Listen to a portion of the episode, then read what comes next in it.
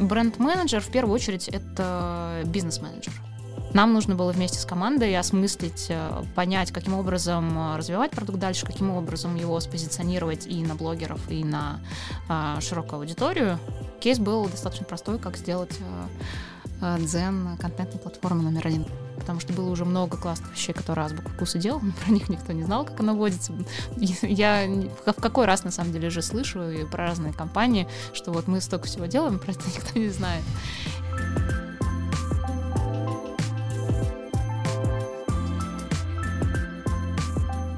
Всем привет, друзья! Это подкаст «Мама, я в рекламе». Меня зовут Татьяна Протонина. С вами сегодня также Анна Ярош.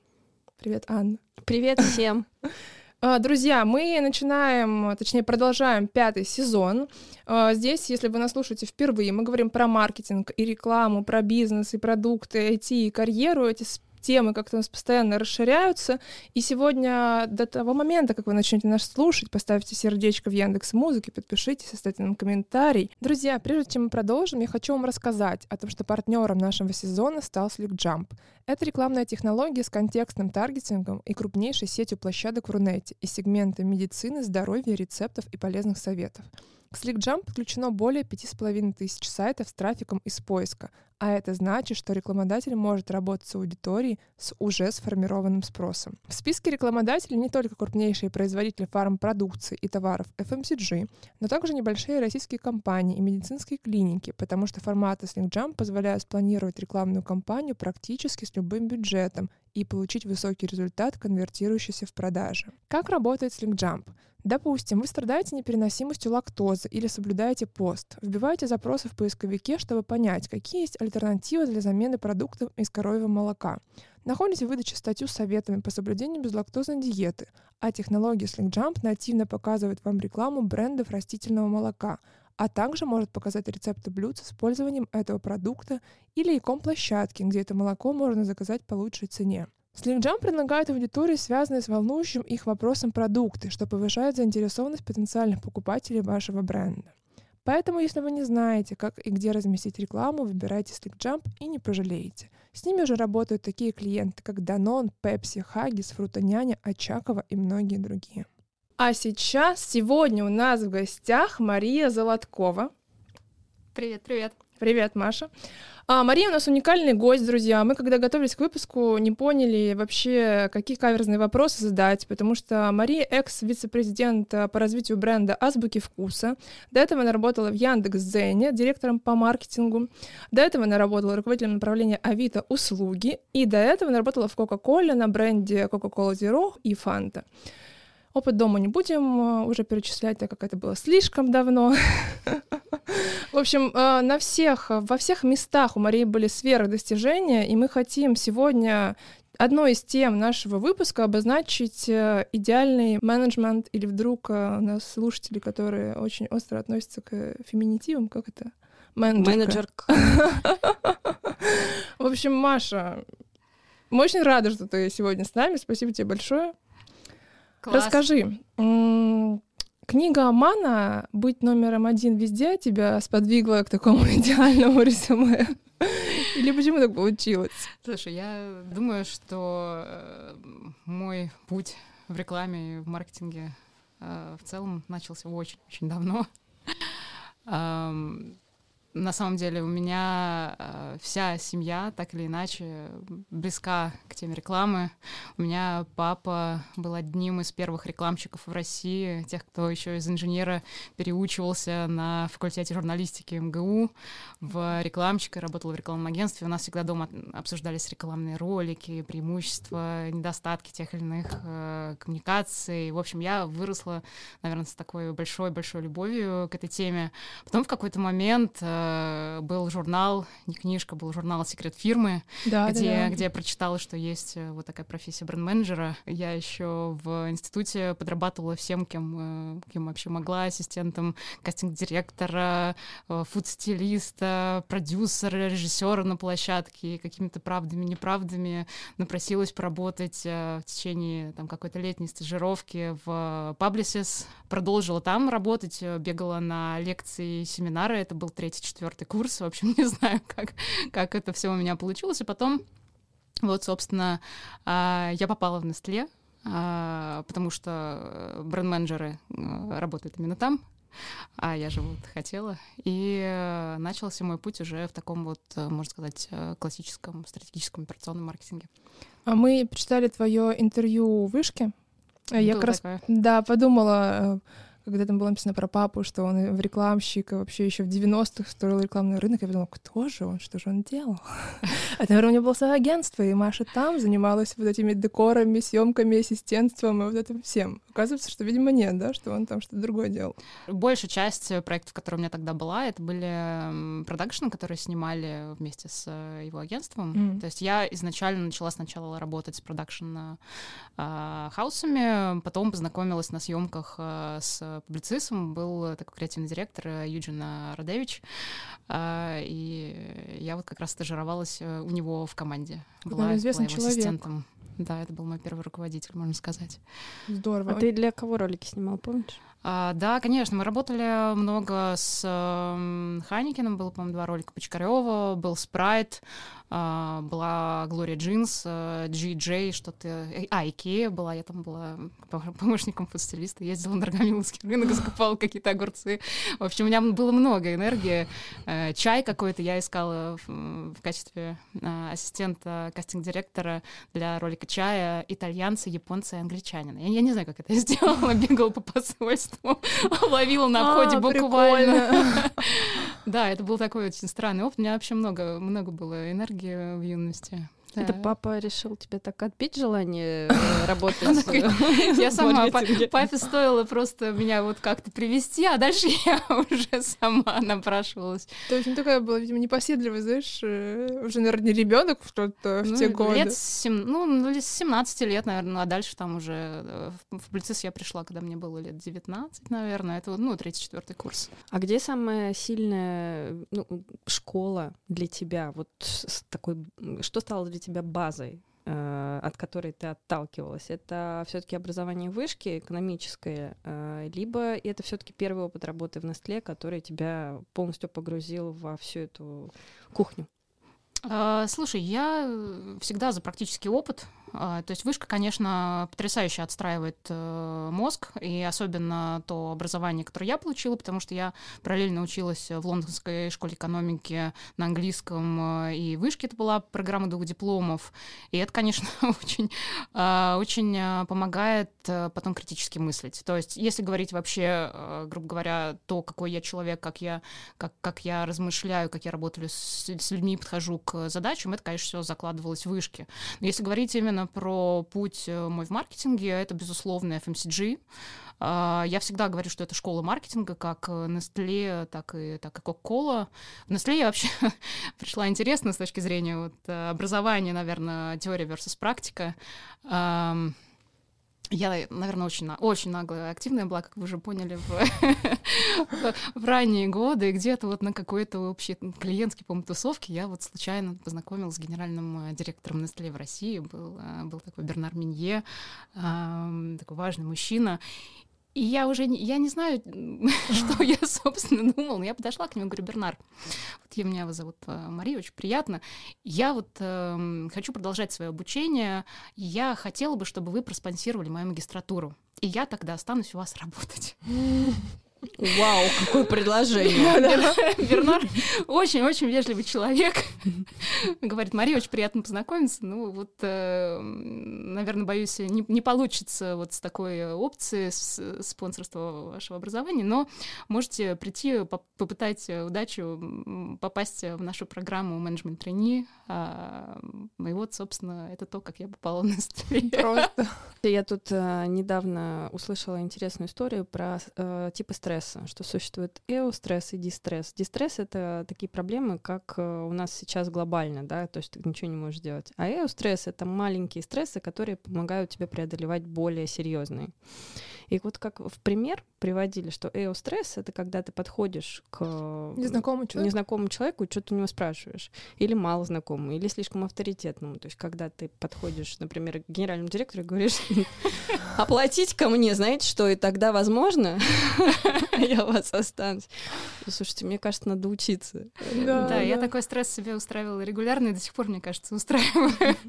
Иначе жить неинтересно вообще, зачем мы живем, чтобы нам было интересно. А ты как-то волновалась, когда вообще шла с этим вопросом? Или это для тебя какая-то э, совершенно нормальная история? После тех иностранцев, которых нужно было привлечь в ролик, уже ничего не страшно. Да, да. Слушай, ну, конечно, волновалась. На самом деле, все, что я делаю, я делаю через волнение. То есть я, я вообще очень многие вещи э, принимаю близко к сердцу. Ну, вот, наверное, те, кто меня там куда-то когда-то собеседовал, они видят, это все выражается, наверное, в огне в глазах, так называемом. Ну, потому что мне, в принципе, не все равно. Э, и, конечно, это всегда сопряжено с определенной долей, долей волнения. А я хотела сказать, что меня больше всего впечатлило вот про FMCG опыт э, тема с э, боже мой, как это правильно, имплементацией роликов на больше, чем 10 стран, которые ты сняла в России. Это было еще с Кока-Колой.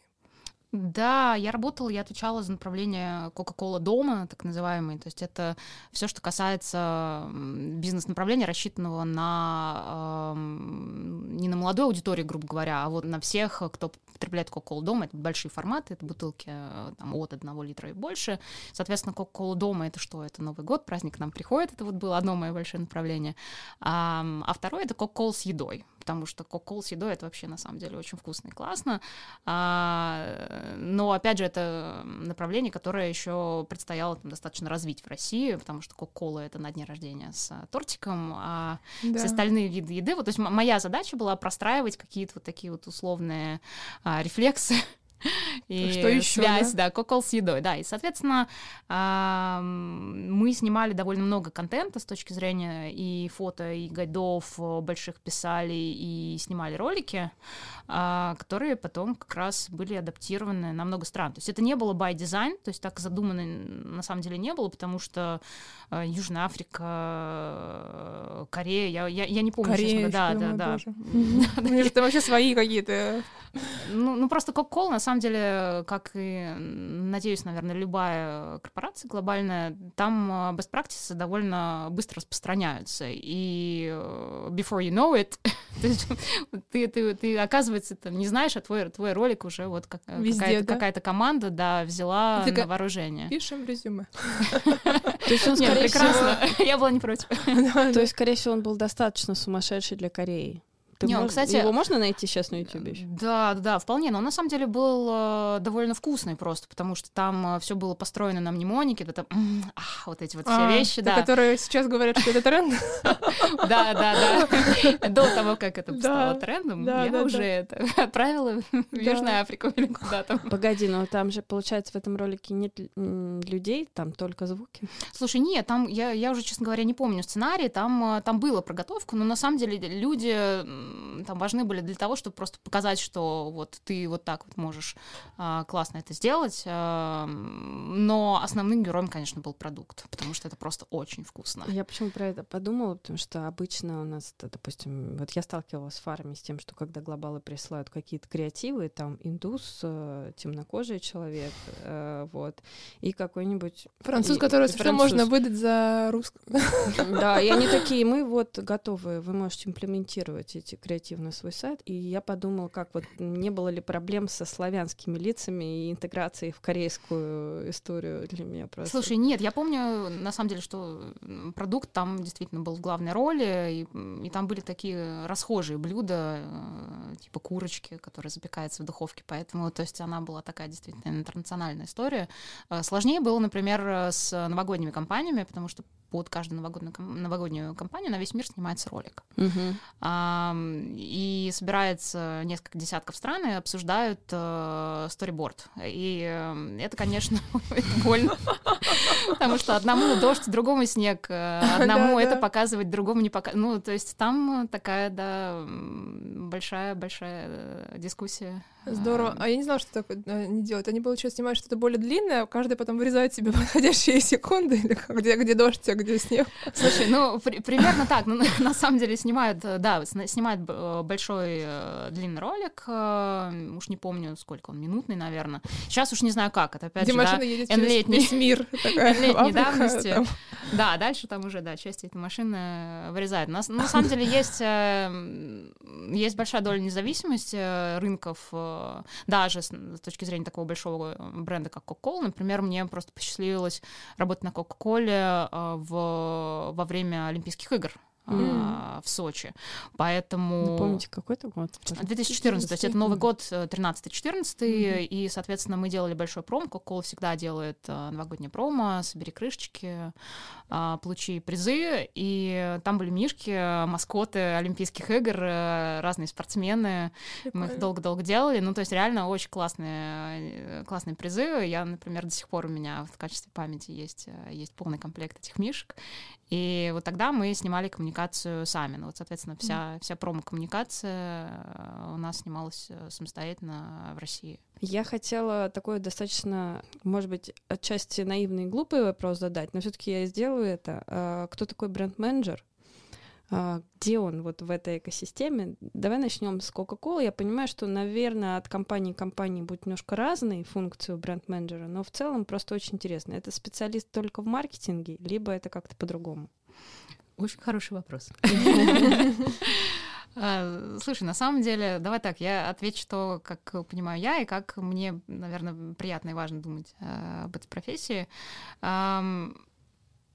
Самый лучший, наверное, пример этого был э, в Кока-Коле. Это такая вот модель бренд-менеджмента и маркетинга в целом, она со мной вот осталась и по сей день. Бренд-менеджер в первую очередь это бизнес-менеджер. А, у тебя задача построить бизнес на основе а, того продукта, который э, отвечает потребностям целевой аудитории. А, ну, такой вот АБЦ маркетинга. И для того, чтобы это сделать, тебе нужно, чтобы а, у тебя было хорошее понимание той аудитории, на которой ты работаешь, понимание, что это за аудитория, вообще э, какой сегмент, грубо говоря, если там есть сегментирование, чего они хотят, а, и как создать этот продукт, э, чтобы он еще не порушил тебе весь PNL.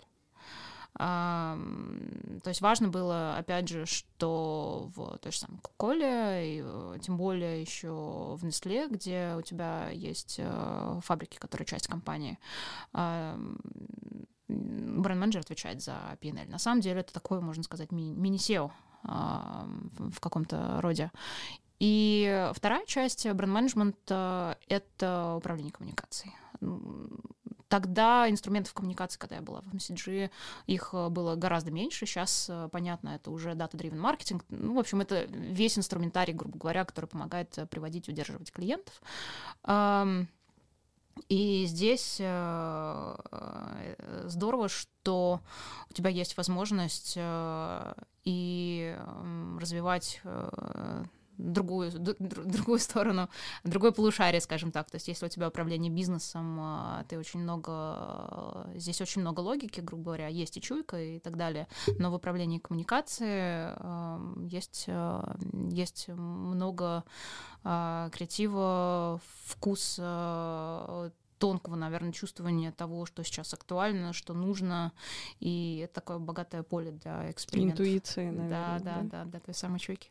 Отлично, я уже не могу, не могу, как хочу перейти в IT из FMCG.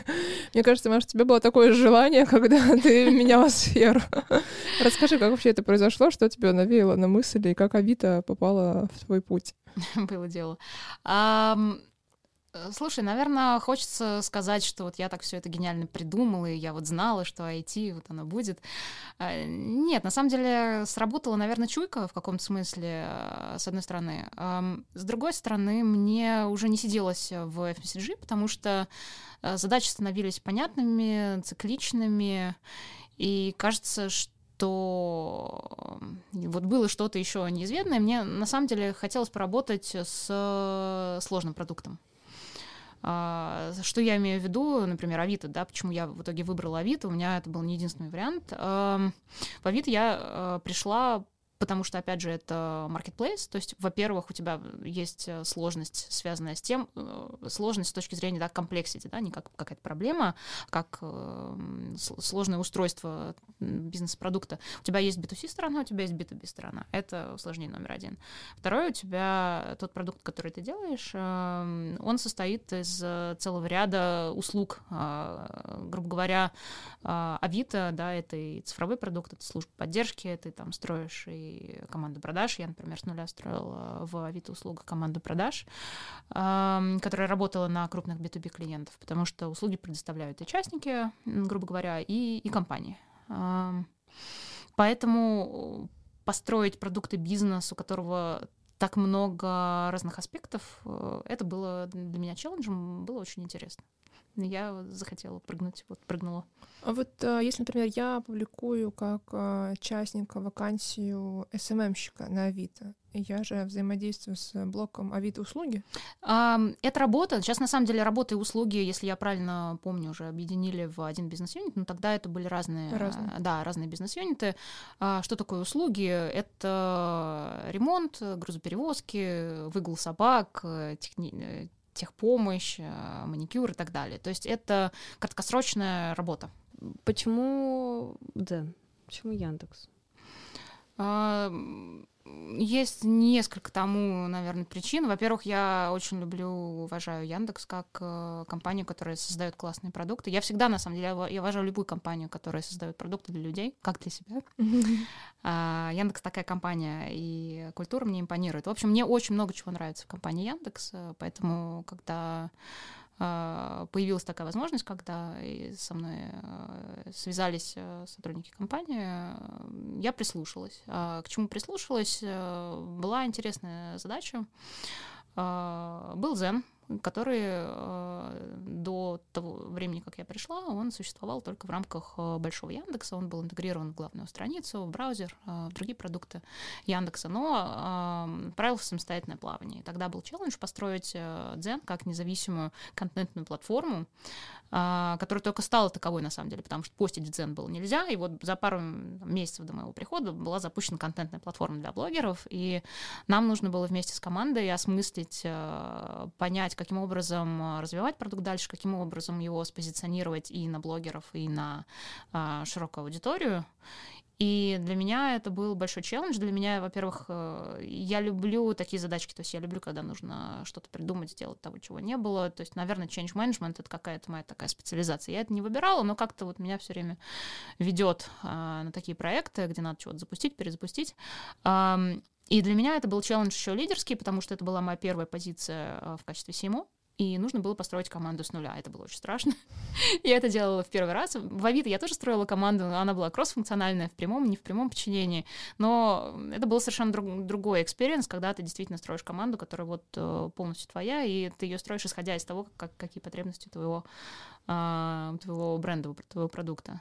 А вот хочется немножко откатиться. Как ты пришла? Ты работала в Авито, а тебе позвонили рекрутеры Яндекса и сказали, давай к нам, типа, так? Ну, при, примерно так, на самом деле, все, все достаточно быстро произошло, потому что меня сразу познакомили с, с основателями Дзена, mm-hmm. а, и мы с ними пообщались. Они попросили меня подумать а, про, ну, грубо говоря, про тестовое задание, про кейс, и дальше мы встретились еще раз, и и вот. То есть не было этой страшной истории про 15 собеседований? А, слушай, нет, у меня как-то вот все было проще. Я общалась еще, конечно, с HR-командой, на кейс еще пришел Даня Шулейко. Mm. А, мне было очень страшно. Но он тогда, он тогда просто пришел послушать, э, посмотреть на меня с точки зрения экспертизы маркетинговой. А, просто его просили помочь. А что если представлял бизнес-кейс? Тебе давали его прямо на собеседовании или тебе нужно было заранее подготовиться, вот, который где был шулейк? Я, я готовилась, да, я даже какую-то презентацию, по-моему, тогда сделала. В общем, э, кейс был достаточно простой, как сделать э, Э, Дзен контентной платформы номер один в России или что-то такое. Действительно, ерунда просто. Нормальный такой кейс. Я помню, я там, да, о чем-то мечтала, наверное, вот помечтала удачно. То есть, условно, тебе дали домашнее задание сделать стратегию по этому вопросу, да, и ты вот что собеседование да. представляло из себя защиту этой стратегии. Да, так и было. Читали в твоем интервью, что ты как будто бы намеренно меняешь э, рынки э, для какого-то своего челленджа внутреннего, да? Ужасно звучит, как перчатки. Нет, я такого не говорила. Я про то, что это какая-то у тебя такая программа по жизни, тебе хочется пробовать что-то новое, либо это цепочка случайностей, то, что ты вдруг э, уходишь из IT вообще в ритейл. Слушай, ты знаешь, мне хочется думать, наверное, что что-то в жизни меня ведет, Рука. Правда. На самом деле очень интересно, потому что каждый, вот, каждый день э, ты ждешь, вот, да, что, что, что. Куда сегодня? Сегодня она всех нас ведет в одно место, по-моему, это рука. Да, поэтому, поэтому я как-то вот, я верю в это, я стараюсь как-то считывать сигналы, даже когда они такие довольно слабые, и все переходы, которые у меня случились, они случились, наверное, не потому что, ой, я хочу менять индустрию, все, ухожу. А для меня комбинация — это в первую очередь, чтобы мне было интересно. Это интересная задача. Команда очень важна, кто, кто, кто руководитель, с кем ты работаешь. Э, и, наверное, вот есть какая-то комбинация, которая для меня складывалась, и вот такой вот был аха-момент mm-hmm. каждый раз. А, и, ну, наверное, в какой-то момент это превратилось в какую-то сознательную деятельность, потому что когда я переходила в ритейл, а, для меня э, логика была следующая, что у меня есть FMCG, опыт есть IT, а ритейл — это в каком-то смысле его совмещение и дополнение еще вот такой вот хардкорной ритейл-специфики, якома. Это, это был для меня, наверное, такой правильный шаг э, использовать э, тот опыт и сферу интереса, который у меня есть. Что какая индустрия будет дальше, я даже не знаю. А ты сама приняла решение покинуть э, Яндекс и уйти в ритейл? Эм, как это тоже происходило? Слушай, всегда есть эм, определенное количество э, обстоятельств, которые, которые сходятся, скажем так. То есть это же никогда не бывает, ой, там что я, я, я, я пошел. Всегда есть э, то, что ты можешь сделать в компании, Э, с точки зрения своего вклада и понимания того, что ты не просто, грубо говоря, работу работаешь. И в какой-то момент э, э, те ограничения, которые у тебя встречаются на твоем пути на текущем месте, они, ты, ты начинаешь про них задумываться. И когда встречаются какие-то новые возможности, ты просто для себя как-то взвешиваешь, окей, стоит это того или нет, чтобы уходить э, со своего текущего места, как-то опять себя вгонять в стресс да. в период адаптации. А, и вот, ну, наверное, в каждом моем переходе всегда это вот был набор определенных ограничений, uh-huh. которые не позволяли, там, допустим, дальше развиваться или как-то реализоваться, не знаю, и возможностей. Uh-huh. И можно уже называть секретный ритейл, который ты, ты ушла. Это азбука вкуса, и ты с 20 по 22 год э, там проработала и попала вот в этот самый интересный момент, ну, на мой вкус, самый интересный. Я сотворила этот момент. А, то есть ты пришла и сказала, ребята, вы безнадежно устарели. Как это было? Либо они сами это понимали? прямая дорога до деликатности. Так мы еще на примере Нестле поняли, что иногда надо правду матку сразу и свои полностью намерения озвучить. Я, или, я буду здесь работать только если вы сделаете ребрендинг. А, слушайте, ну на таком уровне, на самом деле, когда ты работаешь уже с первыми лицами компании, это всегда а, не собеседование по резюме, грубо говоря, вот ты сейчас вот расскажешь про то, почему ты ушла с предыдущего места и расскажите про сильные и слабые стороны, а происходит а, просто разговор про бизнес. И поэтому те задачи, которые э, формируются, конечно, они там есть верхнеуровневые, есть какие-то очевидные вещи, там ключевые макрометрики, которые нужно продравить. Э, но у меня чаще всего происходило это в каком-то диалоге. То есть, грубо говоря, если говорить про ребрендинг, наверное, я сама про это заговорила в какой-то момент, сама не стали спорить. Тогда на уровне собеседования. А дальше я уж, конечно, глубже копнул, когда пришла в компанию. Действительно, ребрендинг э, назрел, про него долго говорили, к нему долго подступались, но не могли как-то вот реализовать в итоге. А, ребрендинг, это же на самом деле довольно большая штука, то есть э, тот момент, когда ты объявляешь ребрендинг и, и показываешь новый логотип, это только верхушка айсберга. Там же на самом деле за этим стояла огромная работа с точки зрения и понимания эволюции позиционирования, переработки огромного продуктового портфеля, тысячи, больше 1300 300 собственных э, позиций, э, собственных торговых марок и сервисы, о которых нужно подумать, цифровые сервисы, потому что Азбука Вкуса за последние несколько лет развила, на самом деле, большое количество интересных сервисов, э, начиная от э, доставки Якома понятного и заканчивая кейтерингом. Э, мы запускали сервис нутрициологов, платформу для фермеров и прочие такие вещи, которые непонятно, как, например, ложились э, в канву, которая вот тогда была с точки зрения маркетинга. И а, важно было бренд актуализировать во всех смыслах. А, с точки зрения того, что есть бренд, а для меня бренд и продукт это, ну, наверное, полные синонимы потому что не существует бренда без продукта. И важно было понять, как-то осмыслить, э, как азбуки вкуса развиваться дальше, потому что было уже много классных вещей, которые азбука вкуса делал, но про них никто не знал, как она водится. Я в какой раз, на самом деле, же слышу и про разные компании, что вот мы столько всего делаем, просто никто не знает. И понять, куда развиваться дальше, э, понять, каким образом продолжать быть актуальными для целевой аудитории, вообще какая целевая аудитория, кто эти люди. А, это должны быть те люди, на которых мы ориентировались э, в каком-то прошлом, давнем или недавнем, а, с кем разговаривать сейчас, для кого создавать продукт. Было много-много интересных глубоких разговоров, которые были гораздо важнее, там, чем а, ну, не, окей, важнее, не важнее, но они были, имели первое место с точки зрения значимости, как бы, чего, чего поделать сначала, потому что не разобравшись, ты сделаешь просто что-то, что не приживется, не будет актуальным ни для кого. А скажи, вот до твоего прихода должность вице-президент по развитию бренда существовала, либо она появилась в связи с твоим появлением?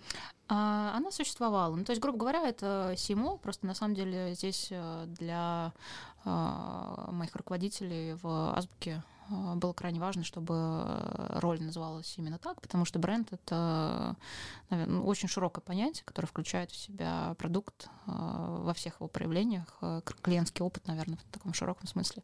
Поэтому управление брендом — это гораздо более широкая вещь была в их понимании, чем управление маркетингом. Ну вот Э, так, э, так понимали мою роль, мы здесь, собственно, в этом сошлись, и, и все, так вот она называется. Ты много говоришь про работу с собственниками, да?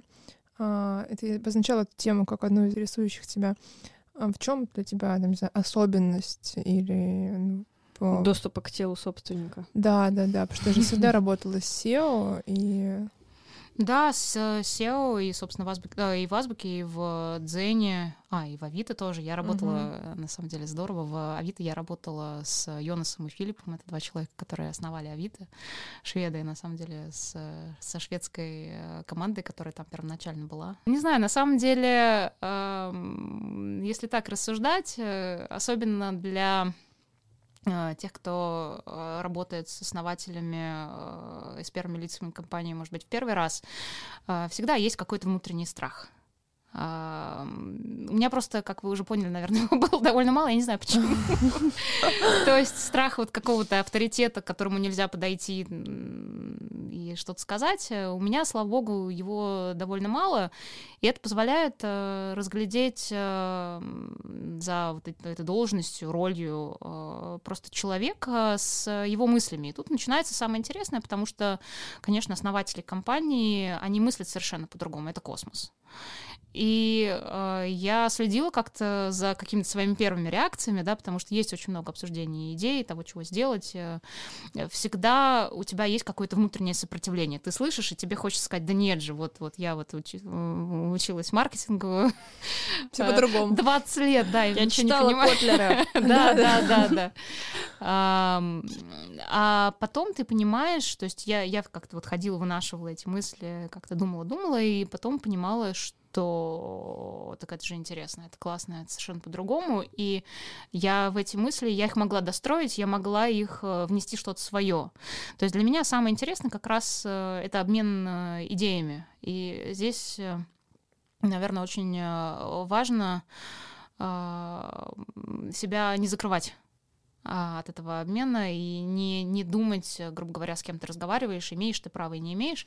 Потому что, например, с одним из основателей у меня были такие довольно глубокие разговоры про то вообще, зачем мы все живем, что нас драйвит, что важно, что не важно. И он говорил, что всегда есть разница, и это чувствуется из того, между тем, что э, движет человеком. И очень многих людей в этой жизни движет страх, э, страх потерять э, наверное, что-то. Ну, в общем, что, страх, что какое-то какое негативное событие произойдет. Но счастлив тот человек, который живет э, интересом. Когда. Ой, а он... что, если я потеряю все свои деньги? Зато будет интересно. Вот примерно, примерно так. Поэтому вот я говорю про страх. Я, я потом довольно долго рефлексировала. И на самом деле это же э, тоже очень отражается на то вообще, как ты работаешь, как ты мыслишь, как ты собираешь команду, потому что то, как, например, я собеседую людей, что я ищу, и эм, я понимаю, что я ищу, ну вот, наверное, в каком-то смысле отсутствие этого страха, а, потому что, конечно, со мной страшно собеседоваться. Кто пришел, уже молодец, да? Да, за это уже пятерка. А, нет, я, я как-то, ну, как сказать, то есть я не делаю стресс-интервью, ну, по крайней мере, я не задумываю их таковыми, но я разговариваю достаточно глубоко, я копаю, докапываюсь, можно сказать. Поэтому не, не, не все переживают, наверное, мои собеседования, э, как раз вот с точки зрения того, что если человек эм, боится самостоятельно мыслить или просто боится меня, какого-то моего положения, я понимаю, что в процессе в работе ему это может помешать э, раскрыться, а в бизнесе, к сожалению, эм, зачастую нет э, времени а, дать там, человеку такую возможность. Где-то там, ты даешь человеку возможности, если видишь в нем большой потенциал. А, ну вот именно вот этот э, страх, я понимаю, как он может э, мешать. И Ань, ты меня спрашивала, да, про волнение. Да-да-да. Оно, оно есть всегда. Оно меня никогда не покидает, но оно не мешает, э, наверное, мне как-то двигаться дальше. И мне это в жизни очень помогало. Я просто думаю сейчас, э, где баланс между страхом и осторожностью. Просто есть рынки, как вот, например, фармацевтический рынок, где нужно быть мега осторожным. И я всегда называю, что фарма — это безрисковый бизнес. То есть если есть хотя бы минимальная доля риска, то скорее они откажутся от него, чем пойдут э, в банк Вот ты нащупала этот баланс, и всегда ли нужно вот такие бесстрашные люди, которые готовы, эх, попробуем, потеряем, да ну, что-нибудь найдем. Слушай, звучит так, как будто страх это синоним э, оголтелости. На самом деле нет. Здесь есть, э, есть э, осторожность и предусмотрение каких-то определенных рисков, процедур в фарме, и как, как в любом бизнесе в фарме особенно речь идет о здоровье людей, да, это, очень, это, это очень важно. А, но страх — это некоторое парализующее состояние, которое предотвращает любые действия в каком-либо направлении. А, то есть страх и предотвращение рисков — это две две разные вещи. То есть страх — это то, как ты внутри себя ощущаешь, насколько ты уверен, а, насколько тебя мотивирует что-то позитивное или что-то негативное, а, а то, насколько ты аккуратен в работе, это друг, другая, наверное, тема. Скажи, пожалуйста, вот мы тут э, до э, встречи сидели с Татьяной, готовились и ехидно обсуждали, естественно, э, чрезвычайные изменения, которые произошли в логотипе азбуки вкуса. Кто не знает, посмотрите, что было и что стало, это интересно. И на самом деле мы располагаем данными, что произошло в результате э, того, что что произошло, простите. А можем эти цифры называть? Те, которые ты транслируешь? Или сама скажи какие-то итоги я того, что можно Не могу читать а, твои мысли. Давай и так, я скажу более обтекаемо, да, потому что потому что так надо. Эффект э, от ребрендинга есть э, моментальный, такого достаточно мало, когда ты, грубо говоря, можешь померить. Э, есть отсрочный. Мы видели на уровне продаж, слава богу, эффект э, достаточно быстрый, потому что мы замеряли, э, сколько выросли те магазины, в которых мы в первую очередь запустили ребрендинг по сравнению, по сравнению с другими магазинами, рост сверхтренда, скажем так. С одной стороны, с другой стороны, в течение года после ребрендинга, э, ну, это еще подкреплялось другими активностями, мы увидели рост активной клиентской базы, мы увидели рост э, доли STM, в которой мы начали активно переобувать и запускать. Вот Извини, пожалуйста, а клиентом считается тот, кто у вас есть CRM? А, клиентом э, считается большая часть наших клиентов, они э, члены нашей программы лояльности э, вкусомания, угу. поэтому мы можем, мы знаем про, про какие-то их действия, про их существование. Есть клиенты, которые покупают у нас без карточки лояльности, но тем не менее они наши клиенты, просто мы не знаем про них ничего кроме... Здесь кроме... вопрос, как, наверное, рост вы замеряли, да, что да, да, новые да. по вкусомании? Да, клиентская база, да, измеряется угу. по вкусомании, и поскольку это подавляющее большинство наших клиентов, это достаточно э, статистически корректные данные. Э, просто мне кажется, что люди традиционно э, относятся плохо к любым изменениям. изменениям. Но, насколько я понимаю, это даже физиологически как-то объясняется. Реакция мозга, которому... Не, реакция мозга, которому нужно перерабатывать а. заново информацию. Это затраты энергии, то, что затрачивает энергии, нас мозг не не очень любит. А, наверняка вы там оценивали какие-то бренд-метрики или, может быть, что-то в информационном поле в интернете. Первая реакция — это всегда негатив, либо это не обязательно так? Ты знаешь, в нашем, в нашем случае, может, как, как, не знаю, может быть, э, я не объективна, но я смотрела и позитив, и негатив. Э, в основном я, на самом деле, видела позитив, что я с замиранием, замиранием сердца читала комментарии в составе или еще где-то. Ой, не надо читать комментарии на составе. Да, меня мои отговаривали, да, что не надо этого делать. А, на самом деле, с точки зрения, ну, то есть у тебя есть э, фидбэк от профессионального сообщества, и у тебя есть реальные бизнес-показатели, которые впоследствии видишь, то есть есть одно другое. Профессиональный фидбэк был э, достаточно позитивный, ну, по крайней мере, то, что вот до меня долетало и в прямую, и в кривую. Мне приятно, приятно видеть, что это работа, которая хорошо отозвалась.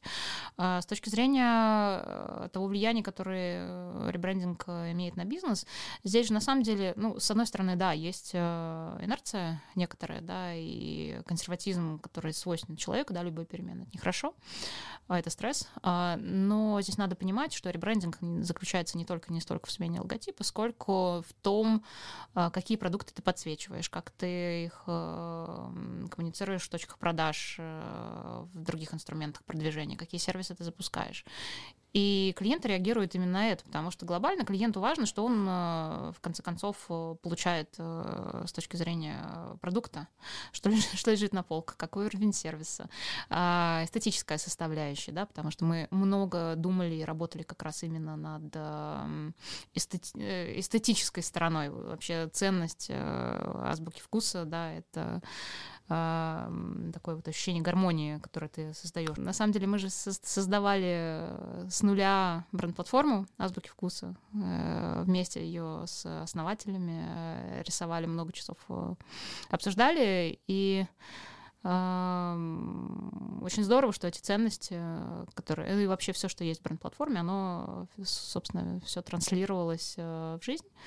И опять же, вот эстетика как, как одна из э, сторон, это не, не ценность в явном смысле, да, но э, всегда эстетическая сторона была для азбуки вкуса очень важна. И в, большом, наверное, широком смысле азбука вкуса строит культуру еды уже долгие годы. Поэтому вот эта вот еда, культура открытия, который стал наш да. такой вот девиз, эм, он позволил нам, э, с одной стороны, э, как-то стать ближе нашим единомышленникам, а наш клиент — это наши единомышленники. И история про культуру еды, она очень понятна. С другой стороны, когда ты строишь бренд, который должен быть достаточно широкий, ты открываешь себе дверь э, в сторону каких-то э, проектов и активаций, которые актуальны клиенту не только с точки зрения покупки продуктов. Мы, например, один из первых проектов, который мы делали, запартнерились с Музеем современного искусства. Мы экспонировали э, искусство молодых художников в своих витринах. И мы сделали коллаборацию из кафе Музея современного искусства. В общем, был такой хороший э, проект, который получил, опять же, в профессиональном сообществе большой резонанс. И вот такие вещи, они начинают накапливаться, да, здесь же вопрос актуальности бренда. Что такое актуальность? Это тот продукт, который ты создаешь, э, отвечает ли он потребностям человека, там, явным или неявным. И те ценности, та культура, которую бренд в себе несет. Мы с тобой одной крови или как? А, поэтому клиенты приняли э, ребрендинг хорошо, а, это и на циферках э, видно. И сейчас пошло... На самом деле, вот то, что мы делаем, до сих пор э, только сейчас становится заметным. Вот только на этой неделе э, мы запустили э, линейку кулинарии Азбука Лайф. Бренд был запущен еще как сервис нутрициологов. Потом мы запустили линейку продуктов растительного мяса. Вот сейчас кулинария, и еще много нас хороших ждет новостей с точки зрения бренда Азбука Лайф. Это вот такое вот детище, которым вместе мы создавали. А ты можешь рассказать, почему ты покинула этот прекрасный э, бренд? Um, слушай, я, наверное, повторю то, что я говорил какое-то время назад. Всегда есть, uh, ты взвешиваешь uh, ту ценность, которую ты можешь принести компании в определенных условиях, uh, и какие-то ограничения, которые стоят на пути. Mm-hmm. Ну, вот, соответственно, для меня этот баланс был нарушен. Да, склонился в сторону, в сторону моего ухода. Понятно. А чего ты хотела бы сейчас? Я аккуратно сейчас э, выбираю новый проект, не спешу. Рынок мне в целом в этом помогает. Мне хочется, наверное, я начала с того, да, с понимания того, что такое бренд-менеджер, и прежде всего, да, я сказала, что бренд-менеджер — это бизнес-менеджер. Мне интересно было бы иметь э, возможность э, строить продукт в его широком понимании. Поэтому я ищу роли и в маркетинге, и рядом с маркетингом, и э, такой general management э, роли тоже в том числе обсуждаю, э, в которых э, можно построить клиентский опыт э, от и до. И да, я, наверное, продолжаю искать такие вот комплексные продукты. Ну да, сфера для тебя не принципиально сильно, да? А, нет, то есть я стараюсь здесь э, не зашориваться. Наверное, есть для меня какие-то приоритетные вещи. То есть, конечно, мне продолжает быть интересен тот же самый e-commerce, а, например. А, но нет, я ориентируюсь на целый ряд а, каких-то факторов, не зашориваюсь. А подскажи, пожалуйста, может быть, для, как, может быть, слова утешения э, какие-нибудь. Дело в том, что такой драйвовый ты выбрала период для поиска чего-то нового, когда действительно рынок не то чтобы помогает тебе с разнообразием вариантов, ты можешь дать, э, например, какие-то советы людям, которые ищут что-то сейчас? Вот ты наверняка уже для себя успела сделать какие-то выводы о состоянии рынка и о том, чего сейчас рынок ищет. А, ты знаешь, на самом деле а, это только кажется, что нет какого-то разнообразия. А, первый мой совет не, не падайте духом, это правда, да. Потому что вот всегда, на самом деле, так интересно. Я с разными людьми разговариваю, которые имеют отношение к рекрутменту в том числе, и диаметрально разные противоположные мнения есть о рынке. У, у кого-то все плохо, у кого-то все хорошо, у кого-то лето было безумно активным, у кого-то лето было мертвым. Поэтому сейчас, э, на самом деле, за, за, за этим всем я, я не буду какие-то говорить банальные вещи там, про корректировку ожиданий, еще что-то. А, на мой взгляд, э, любое время а, не значит, что ты должен бросить все то, что ты любишь и хочешь от жизни. И я бы все равно старалась, э, посоветовала бы людям искать то, что тебе близко, и искать то, что тебе интересно в том, в том, в том что есть. И сейчас э, ситуация с уходом западных компаний и ребрендингами, которые происходят, которые нас окружают, она вызывает э, зачастую там какую-то скептическую улыбку, но я на самом деле стараюсь себя удерживать от э, вот таких чувств, просто потому что во всем интересно искать интересное. И э, я стараюсь глядеть глубже, чем э, какие-то вынужденные ходы с точки зрения э, брендинга. Э, и для себя можно найти на этом рынке очень много интересного. А давай попробуем поискать на конкретных кейсах э, что-то интересное и поговорить про несколько кейсов ребрендинга. Первый — это для меня прям такая машина времени, KFC Rostix. Mm, да. Когда мы вроде бы как сколько-то много очень лет назад, 15, наверное, ушли от Ростикса, пришли к KFC, и был полковник А представляешь, Саммерс. там сейчас все проснутся, которые, господи, наконец-то, мы так скучали, этот KFC ужасный. Нет, я просто, нет, просто, знаете, для меня, э, я была, э, я просто слышала о том, что в Крыму есть CFC, Краймия, fried chicken, тоже с абсолютно, ну, со, со всей этой идентикой. Ну, там Сандерса не было, конечно, но в целом узнаваемые шрифты, все дела. И вдруг Ростикс, там петух и желтый цвет, если вы помните. Вот, может быть, ты как-то сможешь это прокомментировать. Слушай, да, как ребрендинг, который еще не случился. Да. Нет, ну хотя нет, уже анонсировали какие-то какие логотипы, но я уверена, что это какие-то промежуточные версии. А, у меня, наверное, реакция была такая же, как, у тебя. Первая, о боже, возвращение в 90-е. Вообще в целом сейчас много очень такого вот настроения, что все туда возвращается, туда да не туда. А, но потом э, как-то начинаю рефлексировать, ты понимаешь, ок, значит, э, есть э, бренд Rostix. Понятно, почему, почему он. А, у него есть э, бренд equity, знание, какая-то даже народная любовь, я уверена. А, и дальше ты думаешь, окей, Ростикс так Ростикс. Ну, явно же тебя не заставит старый логотип из 90-х э, сделать. Окей, здесь есть свобода, здесь, здесь можно что-то сделать. Дальше ты думаешь, ок, а, KFC уходит. Интересно, а вот э, на рецептуру потом можно будет повлиять? Наверное, можно, потому что не оставить же те же самые рецептуры, которые ты были. У тебя загорается глаз. О, а здесь же можно влиять на, на продукт.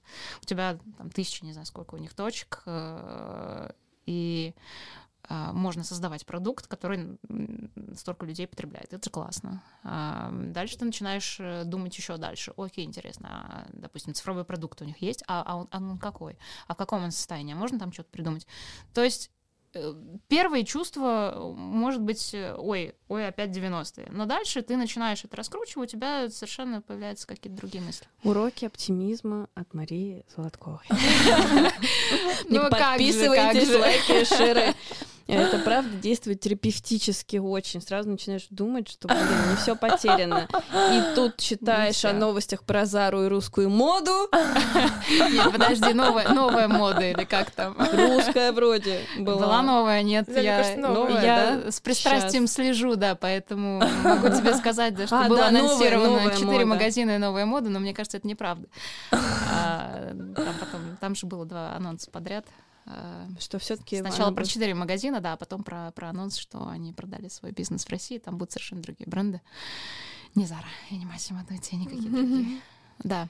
Я предлагаю двигаться к завершению и к немножечко совсем поговорить о личном про вдохновение, про что, про хобби, чем ты занимаешься помимо работы, есть ли место еще чему-нибудь? Слушайте, меня разные вещи вдохновляют. У меня много вдохновения, наверное, из эм, из мира культуры, как вот познание себя. Я плотно исследую тему с нутрициологией, с личным э, стилем, с э, дизайном, слушаю всякие лекции по а, по дизайну, по архитектуре, по истории искусства. Начала проходить э, курс дизайнер-декоратора, в свободное от работы время. В принципе, сейчас, сейчас есть такая возможность. Но очень сложно себя заставлять структурно учиться, на самом деле. Что-то, мне кажется, это уже не, не про меня. Эм, все, что про какое-то вот осознание себя, заботу о себе, про эстетику, дизайн, э, декор. Я, например, обожаю делать ремонты. Я очень странный человек. Вау! Да, да. Вот это да. Что я успела сделать за вот эти вот пару месяцев, что я не работаю, я сделала ремонт в одной комнате у себя на даче. Мне кажется, ты уже как блогер блогер, просто продавать э, памятки. А, как относиться позитивно к происходящему, а также как делать ремонт э, с энтузиазмом. Не, надо быть мной просто, понимаешь, это сложно. Ну, как минимум, то у тебя уже есть э, скилл, что ты, скорее всего, ты нашла нормальную команду, которая это делает. Потому что я, в принципе, ты первый Если человек... скажешь, что я сделала все своими руками, мы вообще выпадем. Выйдем, короче, отсюда уже, в конце концов. Ну, на самом деле, да, нормальная команда — это вообще ключ э, к всему. В азбуке вкуса у нас огненная команда сложилась, мы до сих пор общаемся. И в общем, это большое счастье, большой источник счастья. Но да, команда в ремонте тоже важна. Да, очень потому что очень жаль, что мы еще не успели поговорить про найм и вообще про Слава это. Богу. А мы все, все, все успели, все самое интересное захватили. Спасибо тебе огромное, было дико интересно. Я во многом разобралась и теперь знаю. Кто такой бренд-менеджер да, и... И... и как они делают продукт. Ура! Спасибо вам за интересный разговор. Спасибо.